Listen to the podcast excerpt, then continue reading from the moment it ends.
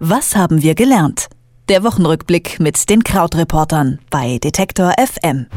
Mitten im Wahlkampf stellt sich diese Woche unter anderem die Frage, ob wir vielleicht alle bald nur noch aller fünf Jahre wählen sollen. Viele Spitzenpolitiker sprechen sich nämlich für eine längere Legislaturperiode aus. Außerdem ist diese Woche wichtig, die NSU-Terroristin Beate Zschäpe soll lebenslang in Haft, zumindest wenn es nach der Staatsanwaltschaft geht, die aktuell ihr Plädoyer verliest. Und eine OECD-Studie bescheinigt der deutschen Bildungslandschaft alles andere als Bestnoten. Zum Wochenende wollen wir diese drei Themen der Woche noch ein bisschen besser verstehen und deshalb spreche ich wie immer mit unserem Bildungsbeauftragten Christian Farnbach von krautreporter.de, dem unabhängigen, digitalen und sehr cleveren Magazin. Hallo Christian. Hallo. Die Bundestagswahl ist ja noch nicht ganz über die Bühne. Da wird schon gesprochen über die nächste. Einige deutsche Politiker wollen, dass die Periode dazwischen, die Legislaturperiode, ein bisschen länger geht, nämlich fünf Jahre. Was sind da die konkreten Pläne und warum wollen wir nicht mehr so oft wählen? Ja, es ist tatsächlich ganz interessant, dass das plötzlich jetzt so um die Ecke kam, denn was daran ganz auffällig war, war, dass das eben so eine Initiative war, in der in ganz seltener Einigkeit ganz viele Parteien gesagt haben, dass sie sich das vorstellen können. Also wir haben Politiker von der CDU, CSU, SPD, Grüne und FDP, die eben gesagt haben, ja, die Legislaturperiode für den Bundestag solle von vier auf fünf Jahren verlängert werden. Und die Idee, die dahinter steckt, ist, dass das zum einen bei der EU auch so ist und zum anderen auch in den allermeisten Landtagen so ist. Es ist nur noch so, dass in Deutschland der Landtag in Bremen für vier Jahre gewählt wird, aber auch das wird jetzt bei der Bundestagswahl gibt es eine Volksabstimmung darüber. Es könnte also auch sein, dass das angepasst wird. Und dann hätten wir halt nur noch Bundestagswahlen alle fünf Jahre, würde dann gelten ab 2021 bis 2026. Und die Gründe dafür, die von den Befürwortern angeführt werden, sind im Prinzip, dass gesagt wird, okay, also zum einen, man braucht ja immer so eine gewisse Zeit für Koalitionsverhandlungen, bis sich alles so ein bisschen einrüttelt und dann bleibt bei vier Jahren gar nicht mehr genug Zeit, um da wirklich noch Politik betreiben zu können.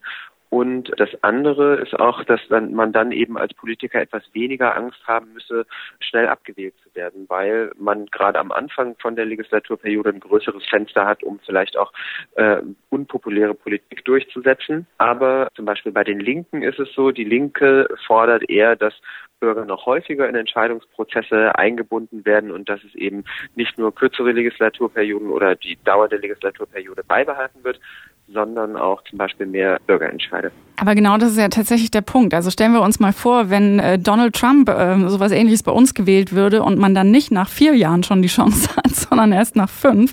Also genau das ist ja der Punkt, dass man an bestimmten Punkten vielleicht auch Dinge abwählen will und zwar schneller, oder?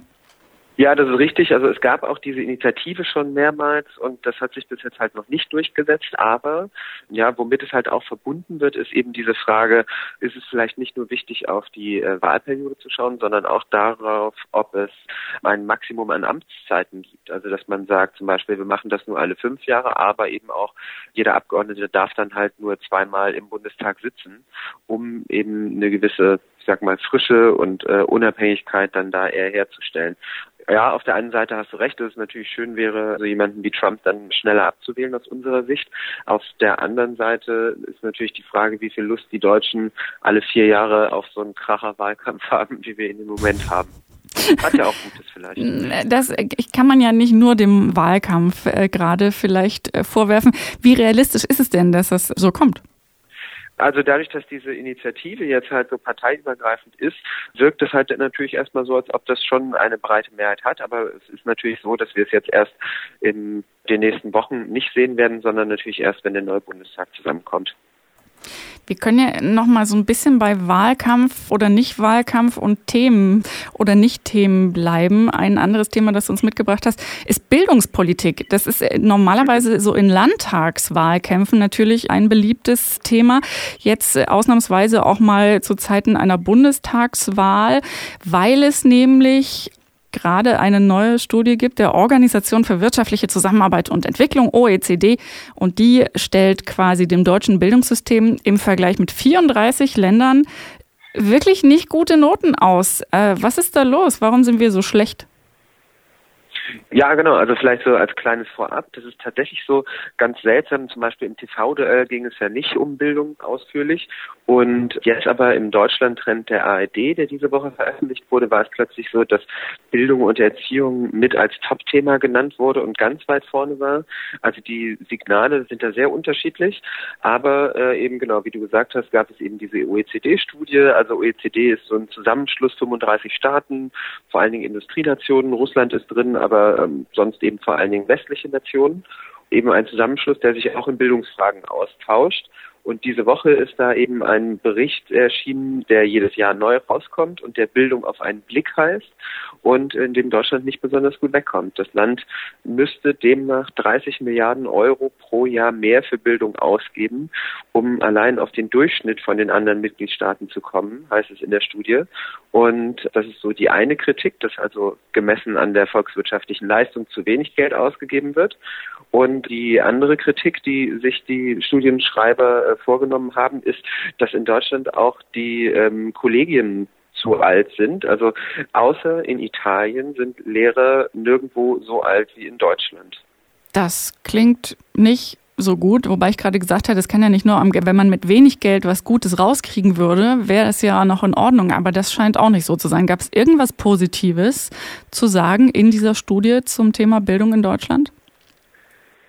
Es gab natürlich das äh, Lob für das Ingenieursland Deutschland, dass wir einen schönen hohen Anteil an Studierenden in diesen MINT-Fächern haben, also Mathematik, Informatik, Naturwissenschaften, Technik.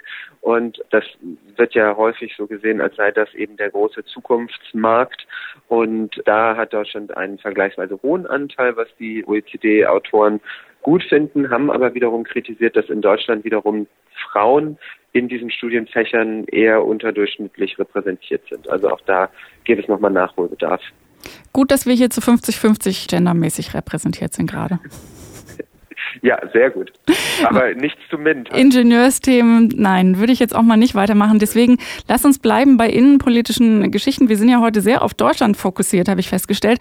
In dieser Woche wurde ja auch die Anklage gegen die NSU-Terroristin Beate Zschäpe verlesen von der Staatsanwaltschaft. Die fordert jetzt lebenslänglich mit anschließender Sicherheitsverwahrung. Wie lief da die Argumentation im Plädoyer? Genau, also man muss sagen, das ist im Prinzip die höchste Strafe, die man so in Deutschland bekommen kann. Man kennt das ja so ein bisschen immer wieder, diese Erklärung, dass wenn jemand eine lebenslängliche Haftstrafe bekommt, dass das meistens heißt, dass er so nach 15 oder sie nach 15 Jahren wieder freikommt. Aber es gibt eben diesen Zusatz mit Sicherungsverwahrung danach. Und das bedeutet im Prinzip, dass die Menschen eben nicht wieder freikommen ihr Leben lang. Und das ist auch die Forderung für Beate Zschäpe. Und da hat die Staatsanwaltschaft, also der Bundesanwalt dort, Herbert Diemer heißt der Mann, hat erklärt, warum er das bei Zschäpe fordert und letztlich sehr, sehr engagiert diesen vierjährigen Prozess zusammengefasst und hat gesagt, Zschäpe lässt keine Reue durchblicken. Es sei überhaupt nicht klar, ob sie sich von diesen rechtsradikalen Ideologien abgewandt hat. Sie hat kein Mitleid mit ihren Opfern erkennen lassen. Und insgesamt habe sie halt in diesen vier Jahren, so hat er gesagt, einen Abgrund an Menschen- und Staatsfeindlichkeit gezeigt, der dazu führt, dass eben auch überhaupt gar nicht klar ist, ob die Angeklagte wieder sozusagen so sozial rehabilitiert oder in die Gesellschaft eingegliedert werden kann. Und deshalb gibt es eben diese Forderung nach dieser sehr, sehr hohen Strafe. Wie haben denn die Angehörigen der Opfer auf diese Anklage, also die ja offensichtlich die ganze Härte ausschöpft, reagiert? Ja, also die haben da angemessen positiv, möchte ich mal sagen, reagiert. Also es ist natürlich ja insgesamt ein Prozess, der auch für die Angehörigen der Opfer sehr, sehr lange jetzt hingezogen hat.